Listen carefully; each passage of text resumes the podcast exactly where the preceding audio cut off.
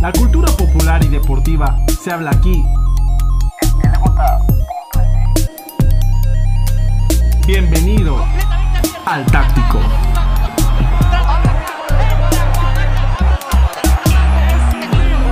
Síguenos en nuestras redes sociales.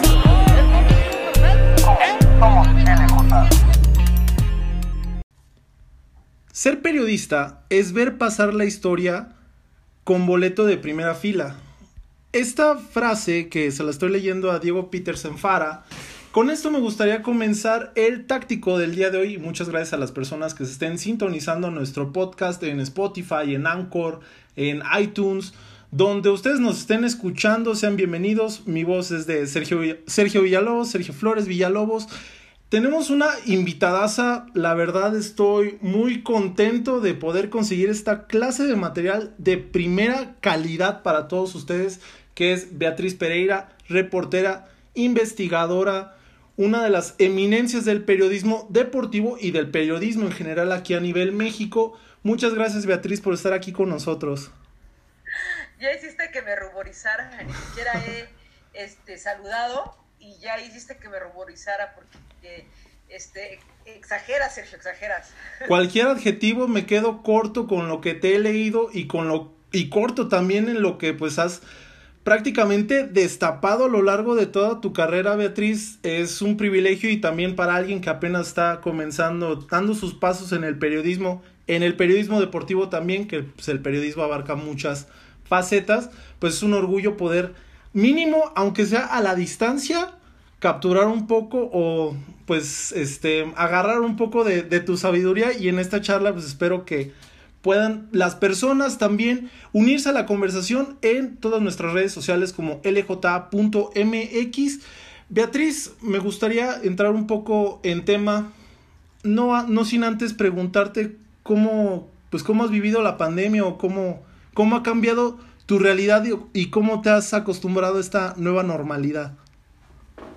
Pues digamos que ahora trabajo más que, que antes, eh, en el sentido de que, pues antes por lo menos al tratar de salir a la calle a buscar información, a eh, reunirte con alguna fuente, a ir a alguna conferencia de prensa de manera presencial como lo, lo estilábamos, pues por lo menos había mayor movilidad, ¿no? Ahora estar desde casa exige pues estar prácticamente todo el día pegado a la computadora, ahora atendiendo pues las conferencias de prensa vía remota a través de plataformas como Zoom, este, o tratando de, buscar información, igual, ¿no? Haciendo entrevistas por Zoom o por teléfono, entonces digamos que es desgastante en el sentido de que prácticamente tienes que generar información desde el escritorio y eso creo que a ningún periodista nos hace bien. Eh, ha sido complicado un poco en ese sentido y también porque hay muchas fuentes, muchas personas que no están dispuestas a, a dejar que los grabes o a proporcionarte información a través de un chat de WhatsApp o de mandarte información a través de un correo electrónico, ¿no? Que siempre eh, el contacto físico en persona eh, contarte algo, algunos hilos que te puedan dejar ahí para que tú jales o compartirte algún documento, algo que digamos no deje una huella rastreable, eh, ha provocado que, bueno, pues no puedas, eh, que, que, que, yo no haya podido durante este tiempo pues generar más información o de mayor calidad de la que me gustaría, pero bueno, la verdad es que pienso que tenemos que adaptarnos, que tener salud, que tener trabajo en tiempos tan difíciles como estos, pues ya es un privilegio y bueno, pues a partir de eso, este, tratar de presentar pues, las mejores piezas informativas que se puedan para los lectores del proceso y este, para cualquiera que también quiera, este, aunque no sea fanático de los deportes, pues interesarse por los temas deportivos. Tú, Beatriz, no iniciaste como periodista de, de deportes, ¿verdad? Iniciaste en, en, otra índole. Si me puedes platicar un poco de eso, por favor.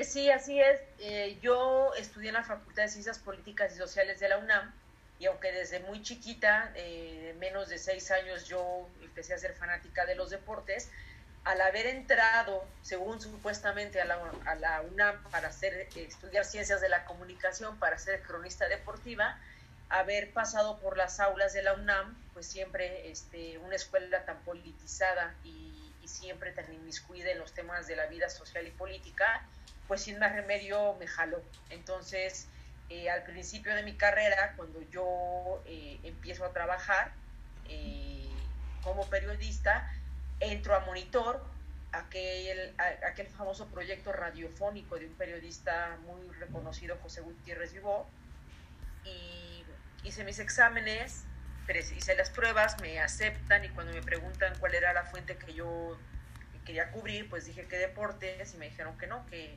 que en la estación pues eh, las mujeres no cubrían deportes. En aquel entonces el señor Miguel Aguirre Castellanos era el jefe de esa sección y solamente tenía a hombres que trabajaban con él. Entonces, la verdad no estoy segura si siquiera le preguntaron o no, pero yo creo que ya era como política de él decir a mí no me manden mujeres me dijeron, bueno, pues si no es deportes, ¿qué otra cosa quieres? Dije, bueno, pues pónganme donde ustedes me, consideren. Y así comencé a ser reportera de información general, cubriendo las delegaciones políticas y alcaldías de la Ciudad de México, este, pues cubriendo, digamos, un poco de todo, ¿no? Este, cuestiones sindicales, eh, la fuente asistencial que le llamamos, ¿no? todo lo que tiene que ver con este, hospitales, el sector salud. Y así eh, fui eh, me fueron cambiando de fuente hasta que me asignaron a cubrir el gobierno de, de, la Ciudad de México, cuando Rosario Robles se convirtió en jefa de gobierno. Luego me mandaban también a la Asamblea Legislativa, de la Asamblea me pasaron a la Cámara de Diputados, al Senado. Me tocó también cubrir una campaña política, la de Francisco Labastida para este presidente me tocó la de Andrés Manuel para ser jefe de gobierno.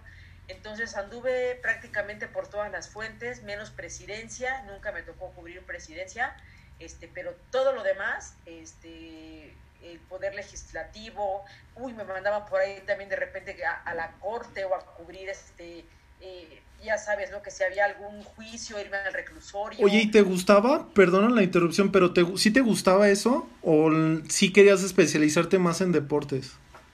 Pues mira, yo lo que te puedo decir es que yo llegaba a cubrir la fuente que me tocara, si era el gobierno o era este, el Senado, donde fuera, y entonces hasta los de comunicación social ya me tenían apartados mis periódicos deportivos. Entonces yo primero me echaba los periódicos deportivos y luego la síntesis este, de la política, ¿no? Y siempre pues veía los juegos de lo que quieras, de béisbol, de fútbol, de todo en la televisión. Siempre estuve muy al pendiente de la información deportiva porque era algo que me gustaba mucho con lo cual yo prácticamente crecí, decía yo este, desde que era muy chiquita.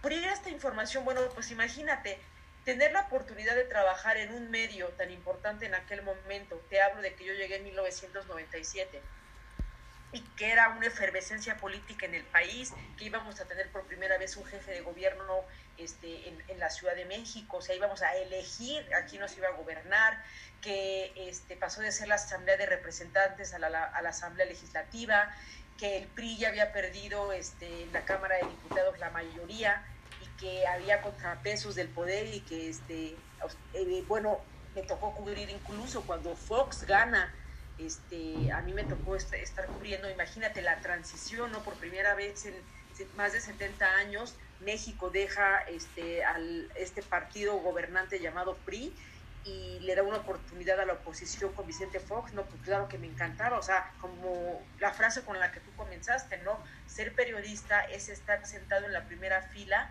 de la historia. Nosotros como periodistas trabajamos con la noticia día a día, que en el futuro será lo que estará escrito en los, en los libros de historia. Entonces, pues me fascinaba, me encantaba, sobre todo te puedo decir, fue mi escuela. Haber podido pasar por todas estas fuentes, eh, cuando yo paso a deportes, era ya la lógica que yo tenía en la cabeza de tal suerte que yo cuando empiezo a cubrir deportes, pues no llegaba, digamos, con la idea de hacer notas como de que si el jugador va a festejar o no va a festejar el gol a su ex equipo, o, fijarme únicamente en cuestiones de la cancha. Mi cerebro ya estaba más abierto y muy metido en, la, en que los, los periodistas existimos para hacer un trabajo que le hace un bien a la sociedad, que es un compromiso social que nuestra labor es de cuestionar al poder, que somos unos fiscalizadores, que somos este, eh, ese ente que, que, la sociedad creó y le puso en sus manos la posibilidad de informarle, de acercarle información que le permita tomar mejores decisiones.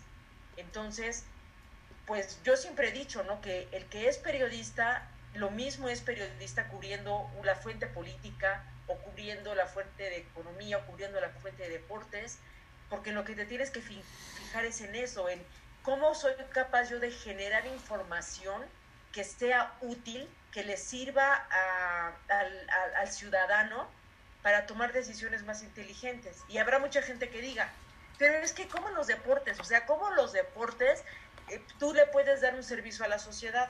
¿Cómo es que, que el Real Madrid este, gane otro título? Este, eh, ¿Cómo eso le sirve a la sociedad? Bueno, cuando el, el deporte es entretenimiento per se, y claro que el periodista de deportes está ahí para acercar la información a, las personas que, quieren enterarse de cómo le fue a su equipo, quién ganó, quién perdió, y a, qué jugador contrataron. Pero si te das cuenta, ya no nos necesitan a los periodistas para eso, porque cada club en el deporte que tú quieras, pues tienen sus redes sociales. Y los fanáticos siguen en las redes sociales al jugador, se entera de primera mano, ya no necesitan al intermediario llamado periodista para que ellos se enteren de lo, del jugador contratado o del resultado. Ellos en tiempo real, el ciudadano puede estar viendo el juego y además estar viendo la red social de su equipo y estarse enterando de datos, de estadísticas. Entonces yo te diría, pues ahí la labor del periodista ya no existe, no nos necesitan en los deportes para, para informarse. Sin embargo, eh, el periodismo tiene una faceta que, que, se llama periodismo de investigación y no es pleonasmo, ahorita hablamos de eso, que se trata de que nosotros como periodistas saquemos a la luz la información que alguien no quiere que se sepa. Y claro, si tú, si tú eres la NFL y tú sabes que hay información que te permite, eh, que, que hay información que le puede ser útil al jugador para informarle que de practicar el fútbol americano le puede generar lesiones cerebrales, acarrearle una enfermedad que se, se llama encefalopatía este, traumática crónica, este, eso no lo va a decir la NFL, la NFL no va a sacar un comunicado donde diga jugadores de la NFL están en riesgo en cada jornada. Eso solamente lo puede hacer un periodista que está interesado en contarle esa historia a la sociedad que si bien el es cierto el fútbol americano es un deporte espectacular y maravilloso y que todo el concepto de la NFL que hace que nos emocionemos los fines de semana durante 17 semanas y luego hasta llegar a los playoffs y al Super Bowl, solamente nosotros podemos contar la historia de que practicar ese deporte le puede costar la salud o la vida a los jugadores. Y esa información es útil porque cuando tú como padre de familia decides que tu hijo va a jugar este deporte, ya sabes cuáles son las consecuencias y tú con esa información tomas la decisión de si quieres que tu hijo juegue o no juegue ese deporte. O que tú le digas a un muchacho de la preparatoria, puede ocurrirte esto. Y que un muchacho diga, bueno, yo solamente lo voy a practicar, no voy a ser profesional. O que incluso, como ha ocurrido, que algunos jugadores ya profesionales en la NFL digan, yo no quiero seguir jugando este deporte porque no quiero que eh, cuando yo tenga 45 o 40 años esté oyendo voces, tenga dolores de cabeza insoportables y termine suicidándome. Entonces te das cuenta cómo la función del periodismo no es de relaciones públicas, la función del periodismo sí puede ser en los deportes entretener, pero al igual que cualquier este, periodismo, el periodismo deportivo debe existir y debe estar ahí al servicio de la sociedad para informar a la gente y que la gente, con base en esa información que tú le das, tome mejores decisiones. Oye Beatriz, ¿y tú qué opinas de, ese del periodismo de relaciones públicas? ¿Has, ¿Alguna vez has tenido que hacer alguna nota así como tirándole rosas o pues halagando a algún deportista o alguna institución? No, es que eso no es periodismo. Las relaciones públicas y el periodismo nunca se juntan. Este, eh, no, yo entiendo que haya eh, acuerdos comerciales entre algunos medios de comunicación. Porque aquí en el medio, disculpa la interrupción, el fin justifica los medios para, pues prácticamente para muchas personas aquí en el medio. A ver, yo lo que creo es que no lo debemos mezclar. Que si existe un acuerdo comercial entre un medio de comunicación y eh, algún actor del deporte, eh, llámese un club o llámese un deportista, pues que a lo mejor le digas a la persona que le estás informando o a tus lectores, ajá, que eso es publicidad. ¿no? Este, a ver, yo tampoco estoy diciendo que, que, hacer periodismo es únicamente ser crítico o que hacer periodismo es estar cuestionando todo el tiempo este, eh, al deportista o al equipo, pero yo te diría, pues yo, yo de periodista, ¿para qué quiero hacerle relaciones públicas o publicidad o, o hablar bien o este, o, pues si ellos tienen sus redes sociales donde informar o si quieren este, posicionar esos contenidos, pues que compren una página en un periódico o que compren un anuncio en un canal de televisión y que ellos pongan sus anuncios. Entonces nunca puedes confundir este, el periodismo, o sea, mezclar el periodismo con las relaciones públicas. A que haya periodistas que por ser muy fanáticos de un equipo o admiradores de algún atleta, crean que parte de su labor es la alabanza, o defender al equipo o eh, en lo que informan estar aplaudiendo o festejando lo que hacen y ocultando las cosas malas que, hacen, pues no es periodismo, claramente. Es una versión torcida o pervertida de, del periodismo. Eh, una cosa es el periodista, es cierto, las decisiones que el periodista tome, que diga, bueno, yo quiero que esta sea mi nota, o yo como le voy al Cruz Azul, pues entonces este, eh, voy a escribir que Billy Álvarez es inocente sin que me conste, eh, etcétera.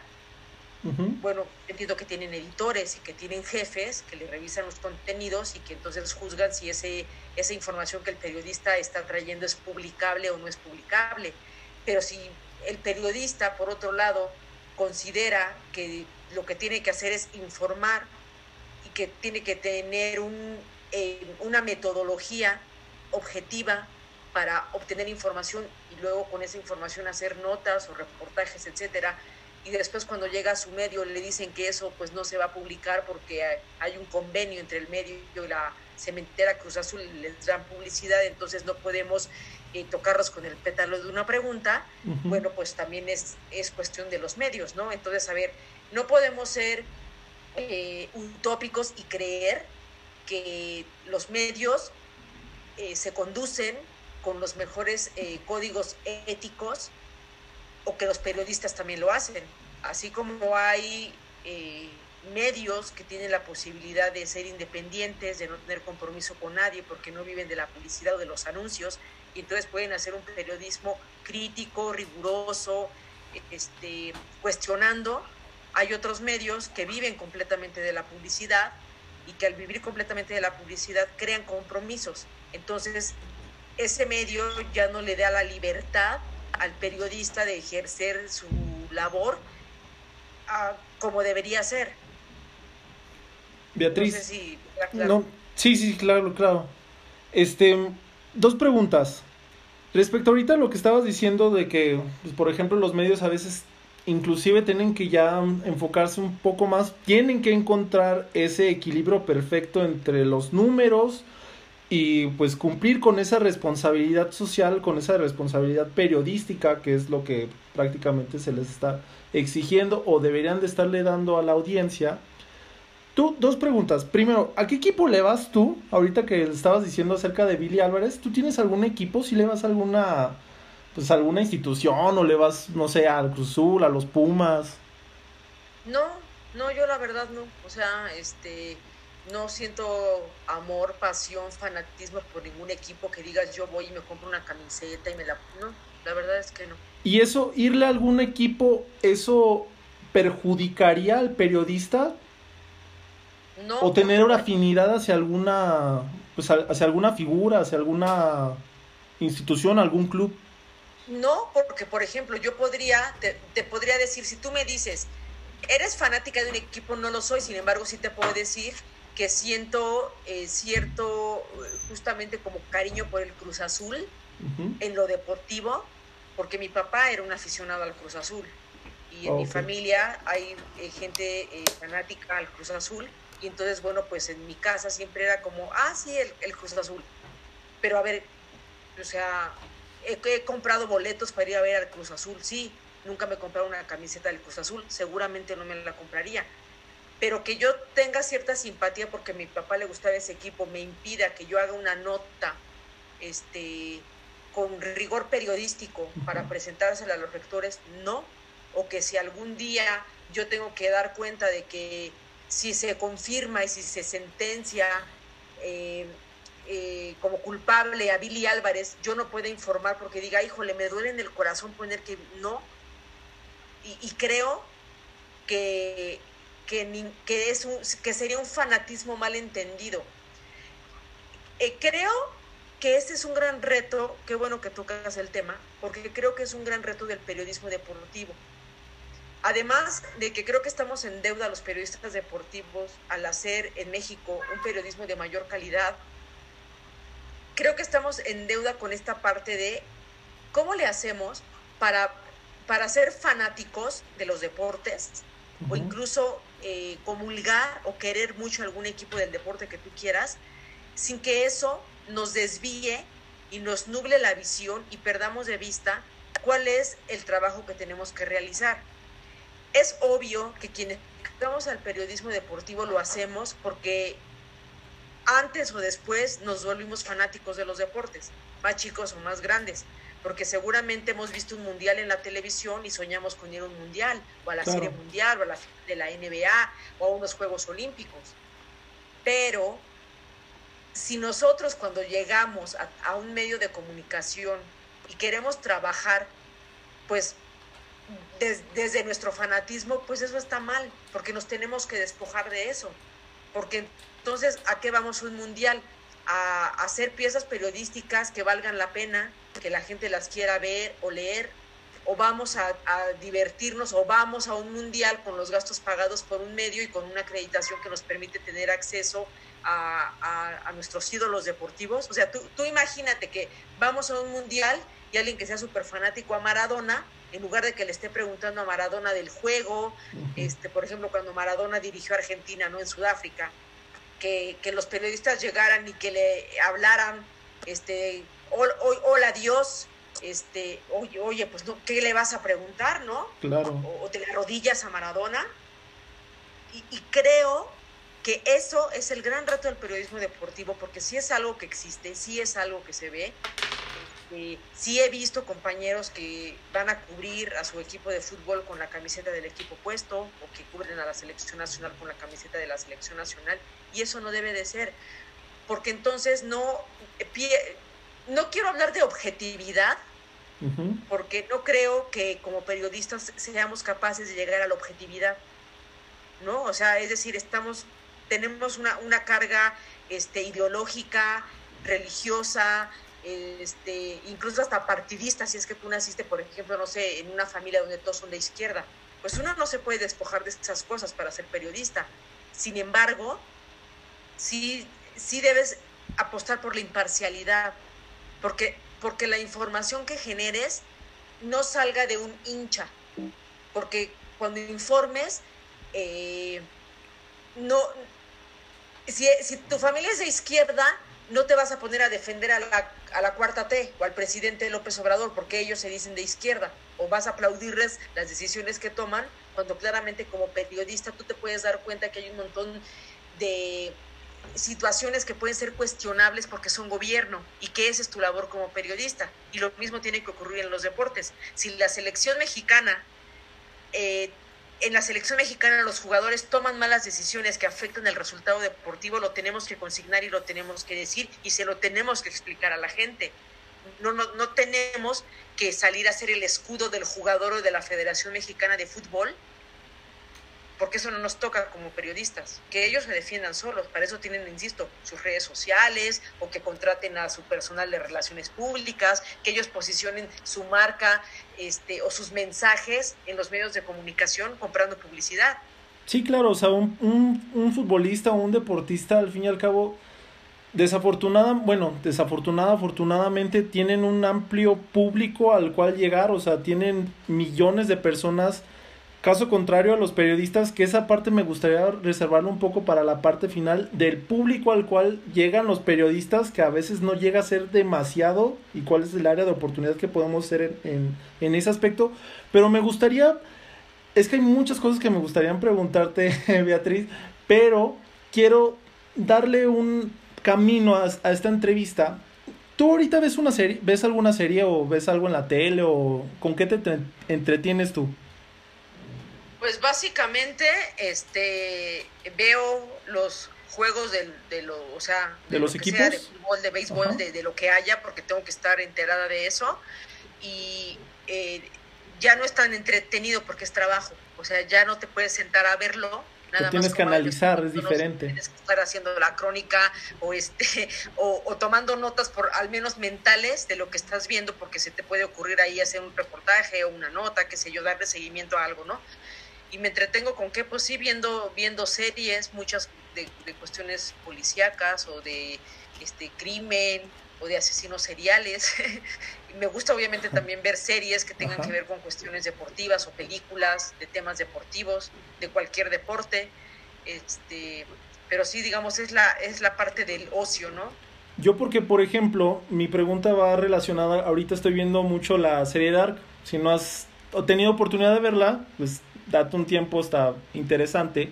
Y en esta serie hablan de que el, el humano pasa por tres fases, que es la pérdida de la ingenuidad, la pérdida de la inocencia y la pérdida de la vida, que pues esa no ni siquiera va para el tema. Pero estas dos pérdidas me interesan saber de ti, la pérdida de la inocencia y la pérdida de la ingenuidad respecto a tu carrera. ¿Tú cuándo perdiste la ingenuidad o cuándo consideras que perdiste la ingenuidad en, en tu carrera en el periodismo? En el periodismo no. O sea, a ver, en el yo, yo cuando empecé a ser periodista ya, ya había perdido la ingenuidad y la inocencia y la perdí. Después de que yo vi la Serie Mundial de 1986 y yo me hice fanática de los Mets de Nueva York y hasta la fecha sigo adorando, llamando a ese equipo de béisbol. Cuando dos años después de que ellos ganaron la Serie Mundial, un año después, se desató un escándalo porque varios de los jugadores eran consumidores de cocaína y fue un gran escándalo. Entonces, a ver, que los jugadores que yo había visto, que yo había aplaudido, eran personas que, a ver, en mi mente de niña de 14 años, ¿no? ¿Qué, qué te dicen los papás? Eh, es que eh, tomar no es bueno. No, es que ese señor, ¿por qué se ve así? ¿Por qué está raro? No, no, es que él usa drogas. Y entonces que tú veas que tu ídolo al que le aplaudiste y le festejaste y lo viste que hizo una grandeza deportiva, después te enteras que es consumidor de drogas, pues claro que se pierde la inocencia y claro que se pierde la ingenuidad y entonces te das cuenta que esas personas son de carne y hueso, igual que tú, y que esas personas pueden ser capaces en un terreno de juego de, de hacer hazañas, pero que en la vida real se pueden equivocar igual que cualquier ser humano. Entonces empiezas a entender todavía más cuando ves los Juegos Olímpicos de Seúl 88 y ves que Ben Johnson gana a, Carl Lewis los 100 metros planos y a los dos días supimos que le quitan la medalla de oro porque se había dopado.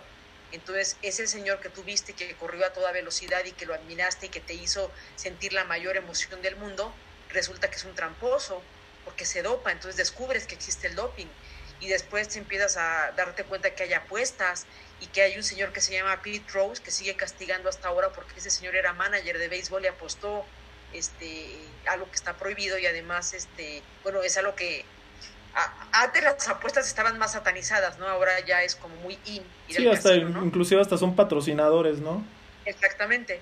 Pero no, pues yo cuando llegué a ser periodista yo ya sabía que, que los deportistas son héroes o son ídolos dentro del terreno de juego y que pueden un día dejar de serlo porque pueden estar pueden estar consiguiendo esos logros a través de la trampa, porque hay amaño de partidos, porque no sé si tú recuerdas el caso de Tonya Harding y de Nancy Kerrigan, de estas dos patinadoras, por ejemplo, yo soy muy, muy aficionada al patinaje sobre hielo, y cuando también salió a la luz este escándalo de lo que este de, que la lesión, de que la persona que había atacado a, una de las patinadoras, a Nancy Kerrigan, había sido este, por la pareja de, de Tonya Harding. Entonces, yo todavía no era periodista cuando eso había pasado. De tal manera que, que después, imagínate, de que yo, yo llego a la información general y veo que algunos de los diputados o de los dirigentes son los exdeportistas y esas personas ya vienen cometiendo irregularidades. Raúl González, porque, a ver, yo vi los Juegos Olímpicos de Los Ángeles 84 y yo vi a Raúl González ganar una medalla de plata en los 20 kilómetros y luego la medalla de oro a los 50 kilómetros. ¿Sabes lo que es eso para un niño? Ver que un señor que es mexicano, moreno, con el bigote, con el sombrero de charro, la bandera de México, gana dos medallas en unos Juegos Olímpicos y después resulta que Raúl González llega a Taconade y le empiezan a cuestionar y por qué no se ganan ahora medallas y el presupuesto y qué le hicieron al dinero. No, a ver, yo, yo llegué a ser periodista deportivo y yo ya no era inocente. O sea, si lo quieres poner en estos términos, yo ya llegaba con la espada desenvainada en el entendido de que al deportista, al dirigente deportivo y a cualquiera que esté en el ámbito de los deportes, se le trata igual que al político, se le trata igual que al empresario, que al hombre de poder, y se le tiene que cuestionar con el mismo rigor para poder publicar algo que tenga fundamento y que tú lo puedas señalar y puedas decir, esto no está bien, esto no se está haciendo conforme a lo que marca eh, la ley. Claro, como ahorita, por ejemplo, estoy buscando, no buscando, tengo aquí en pantalla tus reportajes aquí en, en la revista Proceso, y pues luego, luego votan los de Lupita González, ¿no? ¿Te costó trabajo o sea, sacar ese material? Porque pues, la verdad fue muy emotivo el, el hecho de haberla visto en la televisión, ganando, lloró, esa pelea que se avienta con la China. Si me puedes platicar un poco respecto a cómo creaste estos reportajes de, de Lupita González o cómo fue el, el, método para poder sacarlos. Sí, mira, la verdad yo no sentí nada en el caso de Lupita González y no siento nada en el caso de nadie. Sí, claro. La verdad es este, porque yo ya no me conduzco como fanática. O sea, no, te conduces como conforme va la, la, información y lo que es, ¿no? Los hechos. El caso de Lupita González es una nota. ¿Cuál es la nota? La atleta falló un control antidopaje. Entonces me puse a investigar. Ella alegó que había comido carne y yo me puse a investigar si se había comido carne y si, si esa era la, la fuente, el uh -huh. origen de, de, de, cómo la sustancia entró en su cuerpo.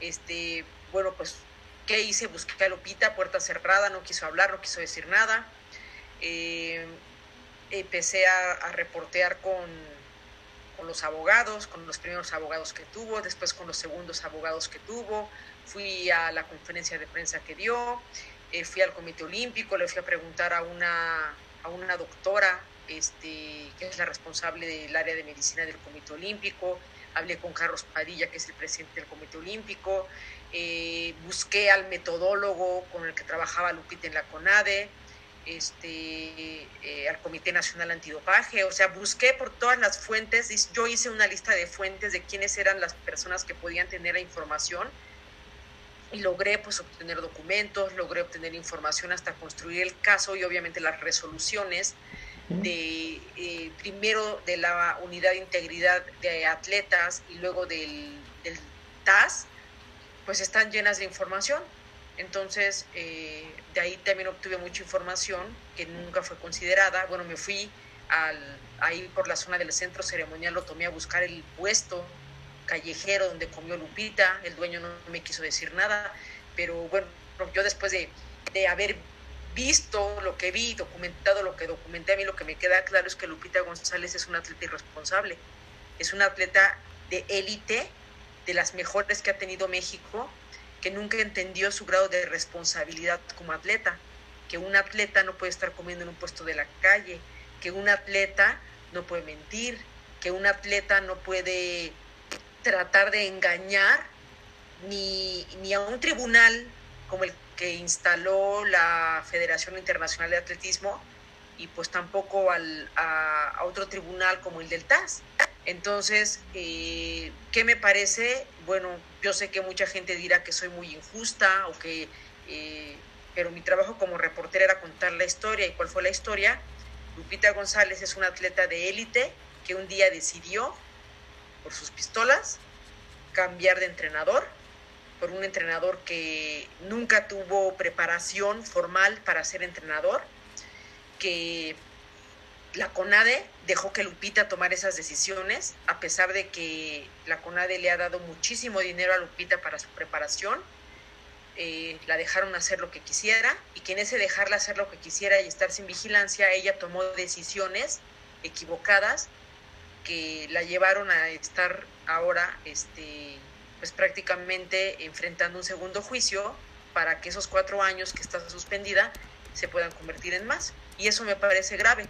Entonces, ella, como bien dice el Código Mundial Antidopaje, es la primera responsable de lo que entra en su cuerpo, pero también hay una autoridad eh, omisa llamada CONADE, que es la que tendría que estar llamando al orden, no a Lupita, a todos los atletas, y decirles, tú no puedes tener este entrenador porque este entrenador no tiene la capacidad, ni las herramientas, ni los elementos para guiar la carrera de un atleta de tu nivel, una subcampeona olímpica y tampoco puedes hacer lo que tú quieras, ni puedes ir con el doctor que quieras, ni puedes comer donde tú quieras. Y eso no pasó. Entonces, el caso de Lupita es una serie de errores desafortunados del atleta y de una autoridad omisa que parece que para lo único que sirve es para darles dinero a los deportistas y no para llevar un cuidado y una vigilancia precisa y exacta que en lugar de que estemos hablando de que una de las mejores atletas, quién sabe si va a volver a competir, tendríamos que estar hablando de cómo va la preparación de Lupita rumbo a los Juegos Olímpicos de 2021, suponiendo que se lleven a cabo. Se hizo un efecto de, bola de nieve, ¿no? Ya hasta que pues, fue imparable, pues ya no se pudo parar, valga la redundancia. Beatriz, estoy viendo los presidentes de la CONADE, y pues ahorita Ana Gabriela Guevara. Pasamos de Alfredo Castillo, antes a Jesús Mena y antes Bernardo de la Garza.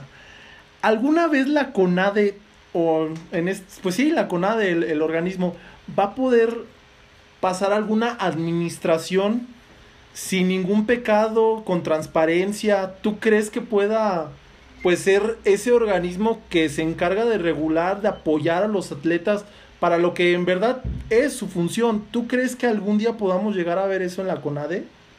No, no porque eh, robarse el dinero de la CONADE es muy fácil. Entonces, eh, mientras no exista, mientras las personas que trabajen en la CONADE no sean las que se necesitan, es decir, que tengan los conocimientos para poder ejecutar las, diseñar y ejecutar las políticas públicas en materia de masificación del deporte, es decir, poner a la población mexicana a hacer este, de manera constante y regular actividad física para tratar de ayudar a controlar los niveles de sobrepeso, obesidad que existen en México. Eh, mientras no exista la gente que sepa de alto rendimiento, para que diseñen las políticas públicas y ejecuten lo que se tiene que hacer para tratar de que México en un largo periodo de tiempo pueda empezar a ganar más y mejores medallas en las competencias más importantes en tiendas de Juegos Olímpicos o campeonatos mundiales. Y mientras no pongan a gente con la capacidad para administrar los recursos públicos, pues no va a pasar. O sea, mientras los presidentes de México sigan creyendo que hay que poner a una amiga o a un amigo como director de la CONADE, aunque no sepa, aunque no esté preparado académicamente, y luego el tema de la corrupción, pues yo no sé cómo se va a erradicar. O sea, si lo que tú tienes es, les pones un pastel ahí delicioso y jugoso para que se sirvan y no existen los candados para controlarlo y cuando hay denuncias periodísticas o incluso de la propia Auditoría Superior de la Federación o de la Secretaría de la Función Pública de que hay actos de corrupción y no sancionas y dejas todo aquello en la impunidad, pues es, no existe ningún incentivo para que nadie que llegue a la CONADE diga voy a hacerlo bien y voy a dejar de robar, porque no hay consecuencias, porque no pasa nada, porque un día lo sacan por la puerta de atrás y entonces no hay ni un cambio, una transformación, y entonces el que sigue, y el que sigue va a ser igual o peor. Entonces, para ti es, para ti es, por ejemplo, es clara la respuesta de que ningún ex deportista debería de presidir la CONADE. Eh, pues yo no te diría que, tiene que ver necesariamente con que sea exdeportista o no exdeportista, porque a ver, hay exdeportistas como Horacio de la Vega, que a lo mejor no tuvieron una, este, una trayectoria eh, muy brillante, que nunca ganó una medalla olímpica, pero que este, este tipo eh, tiene una licenciatura, tiene una maestría, este, que ya estuvo trabajando con el comité organizador de los Juegos Panamericanos, que ya dirigió el deporte en la Ciudad de México, este, y que también ahí documentamos en proceso cómo también encontró una manera de este, hacer negocio y cochupos con los recursos públicos, pues entonces, a ver, es, es un ex deportista, pero está preparado, entonces no fue él, ah, bueno, ok, pero a ver, Bernardo de la Garza no fue deportista, Bernardo de, Bernardo de la Garza es un político. Entonces este señor, bueno, pues este que también eh, presumía su maestría, no tiene el título, pero lo presumía, este, ni la terminó tampoco.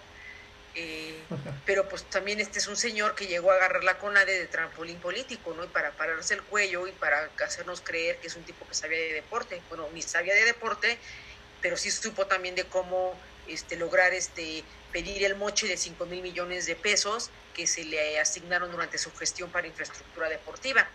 Entonces, a ver, ya pasa, Nelson Vargas, este, digamos, tampoco fue deportista, pero no fue este, Ana Guevara, ¿no? Raúl tampoco fue Raúl González. Entonces ya tuviste ex deportistas, ya tuviste gente que no es deportista, ya tuviste gente que no estudió, ya tuviste gente que sí estudió.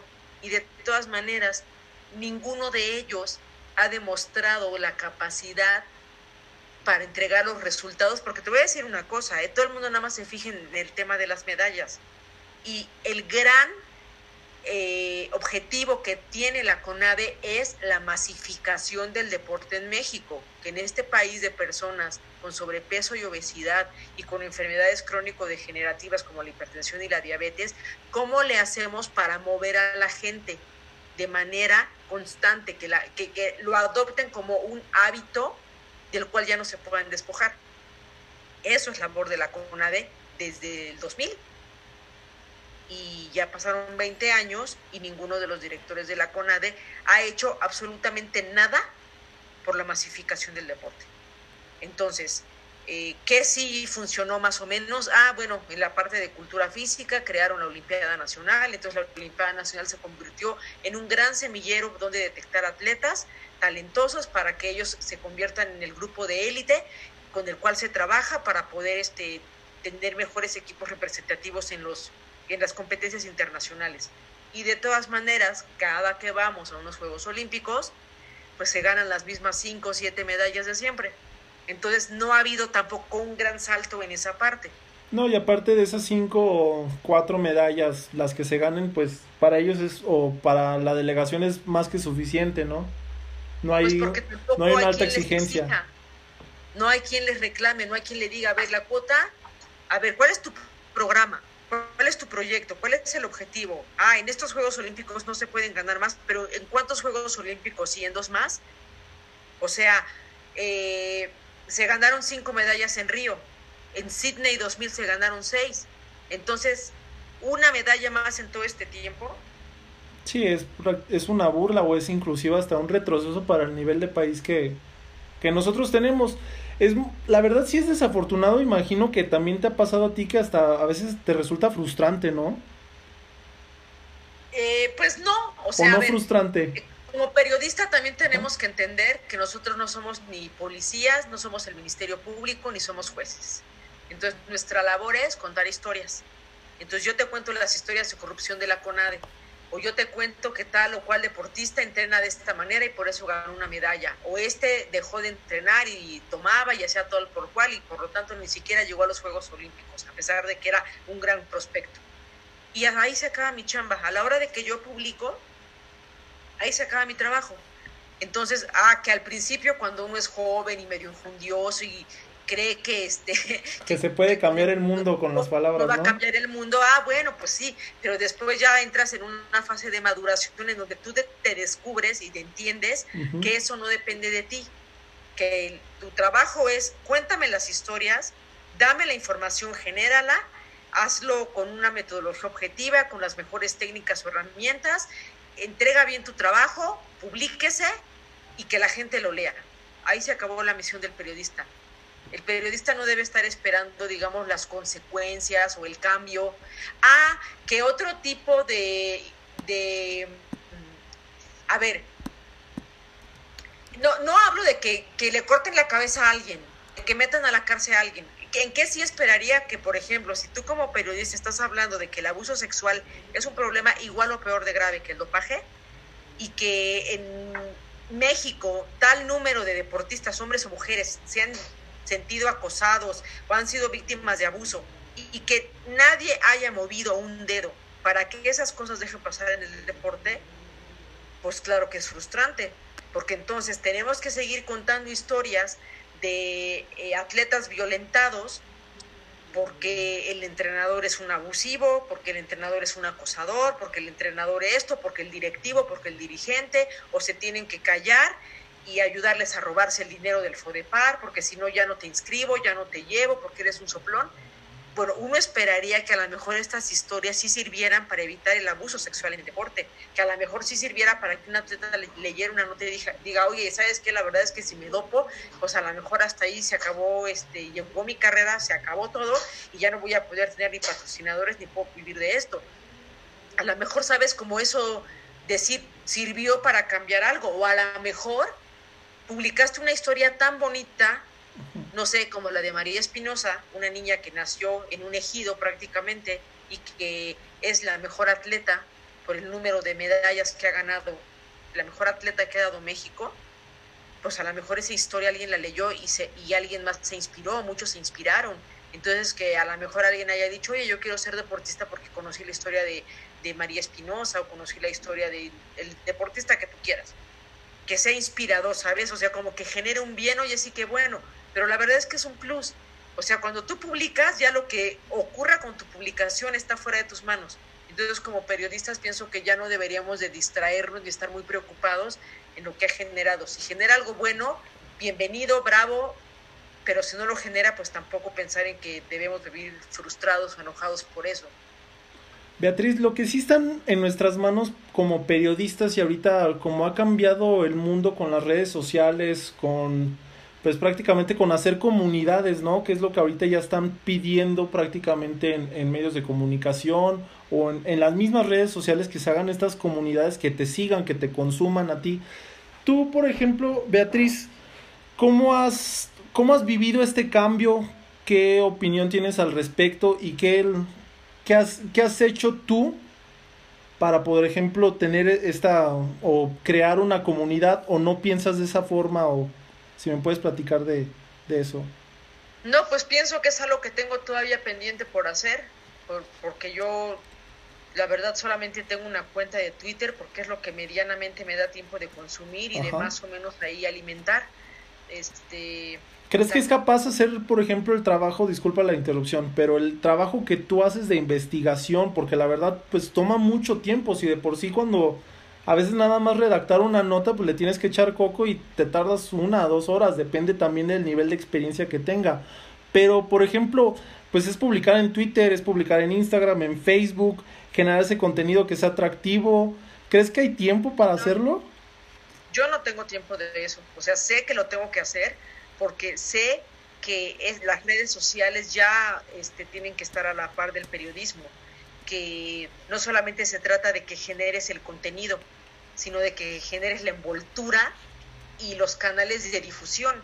¿De qué sirve que hagas grandes trabajos o grandes historias o grandes investigaciones si no van a llegar a mucha gente o si se te van a quedar ahí, digamos, como para que un círculo rojo chiquito te consuma?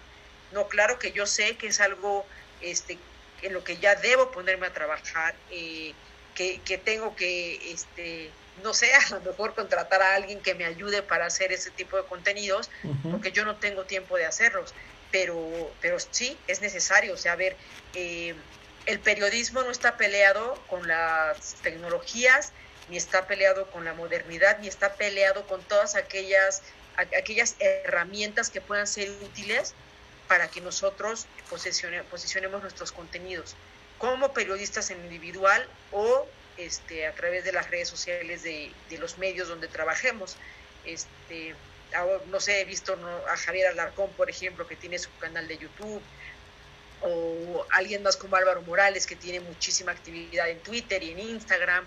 Bueno, pues yo todavía no, no ando por ahí, es el nuevo pendiente que tengo por hacer. ¿Y si te gustaría o, la verdad no, porque es también válido, por ejemplo, nada más crear tu contenido, la plataforma de procesos es una plataforma pues, gigantesca que llega también a un nicho de personas muy en específico, pero también a veces es válido que las personas, o en este caso el, periodismo, el periodista diga, pues sabes qué, yo quiero nada más enfocarme en esto. ¿Crees que es, es válido? ¿Sí te gustaría o la verdad? Yo creo que ya es válido. No, yo creo que ya no es válido decir eso. O sea, es como como si alguien dijera, yo nací periodista escribiendo en una máquina de escribir Royal y me niego a utilizar una computadora, ¿no? O sea, si como periodistas queremos mantenernos vigentes y garantizar que sigan consumiendo nuestros contenidos, tenemos que caminar hacia allá. Y quien no lo entienda así, yo creo que está equivocado. Este, eh, la televisión se está muriendo la gente ya solamente quiere consumir Netflix y, prefiere este prefiere consumir historias lo que dices a través del, teléfono celular. Entonces tú imagínate este que todavía que, que, no estemos pensando en pasar del papel al pixel pues sería un gravísimo error.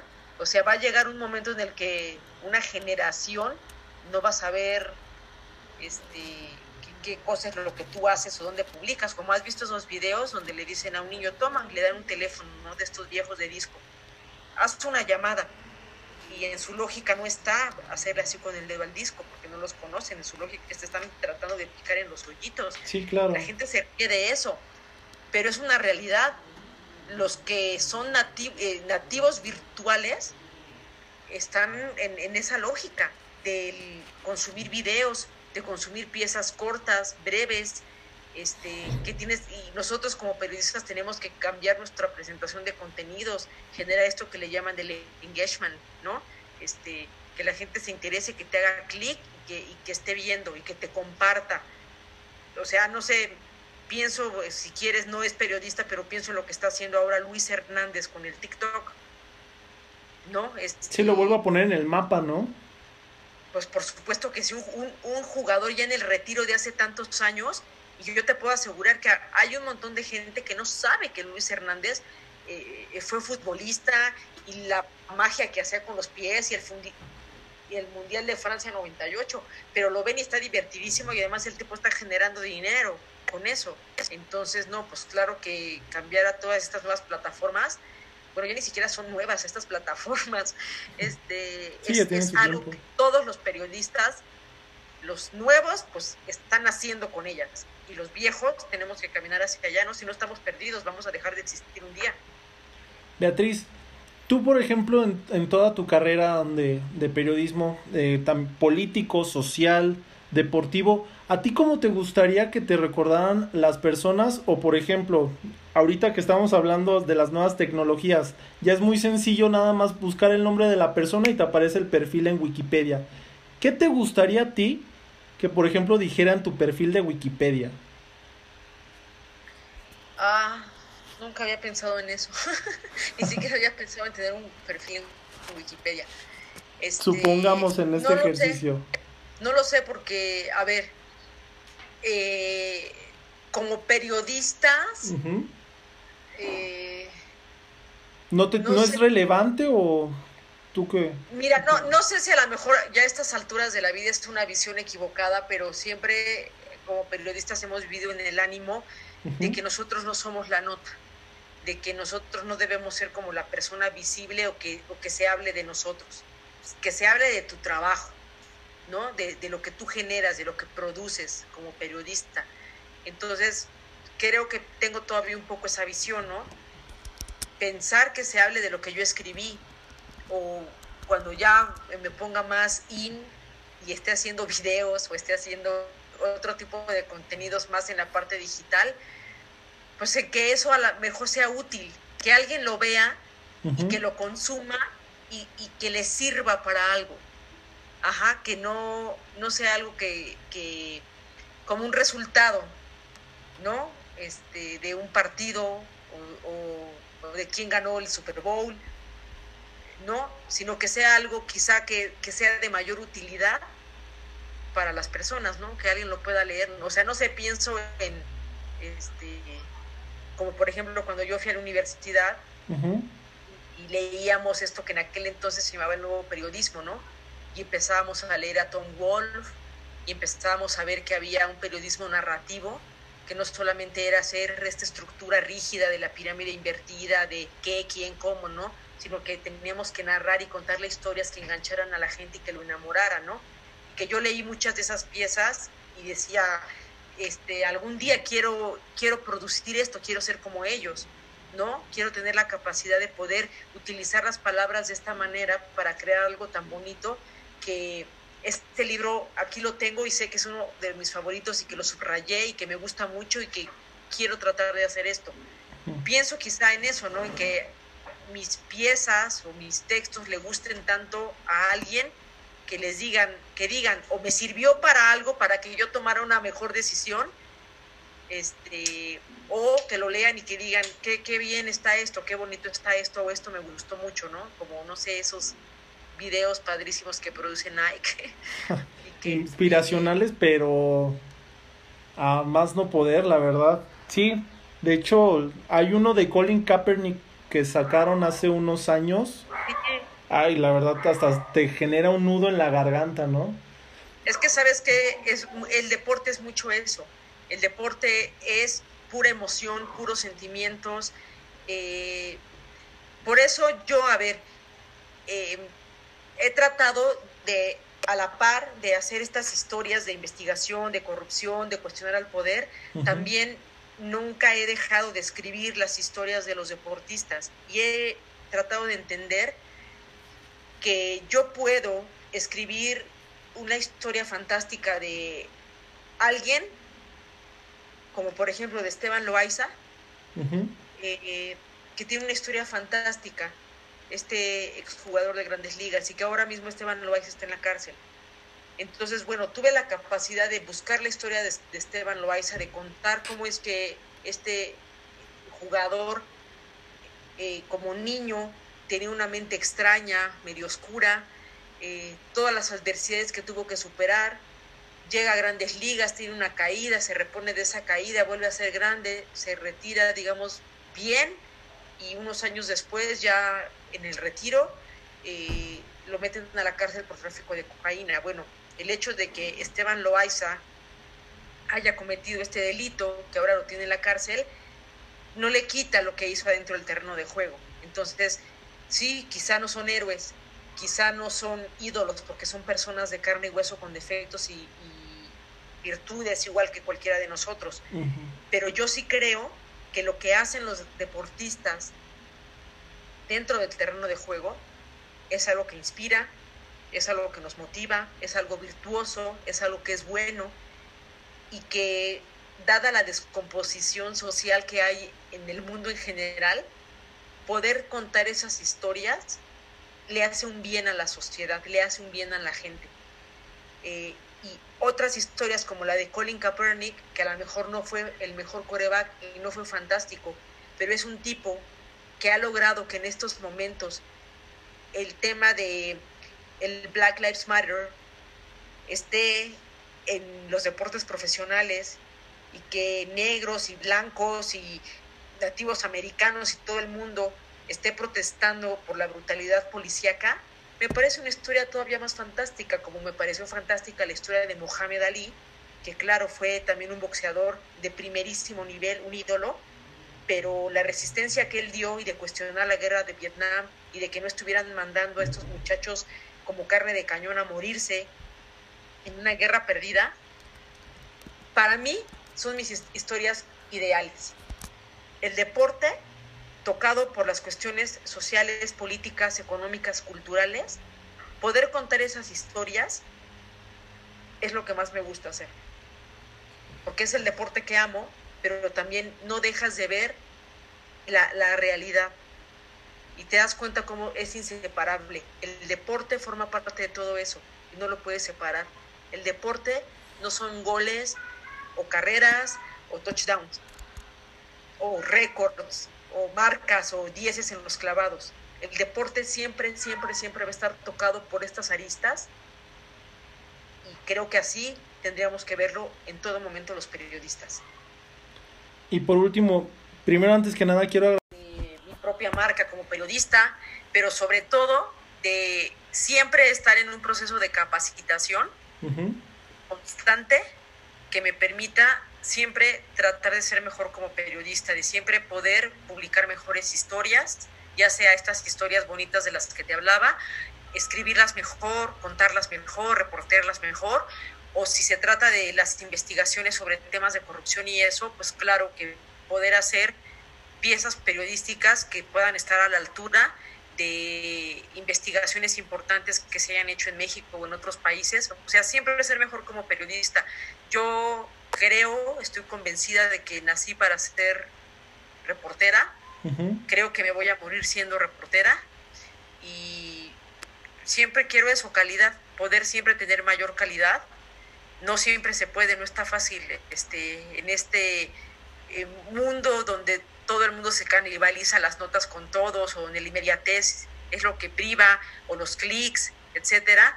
Cada vez cuesta más trabajo hacer este periodismo de calidad, pero eso, yo, eh, yo quiero ser eso, siempre reportera en constante capacitación, siempre siendo una mejor reportera para entregar piezas de mayor calidad. Perfecto. Beatriz, muchas gracias por prestarnos de tu tiempo una vez más a todas las personas que nos estuvieron escuchando y que llegaron hasta esta parte del podcast de El Táctico. Le había dicho originalmente a Beatriz que iban a ser 30 minutos y pasamos de la hora con 5 minutos. Muchas gracias a todas las personas que nos escucharon. Nos escuchamos hasta la próxima.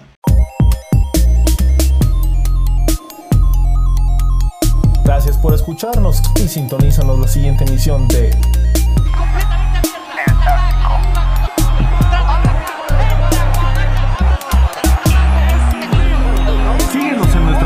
sociales.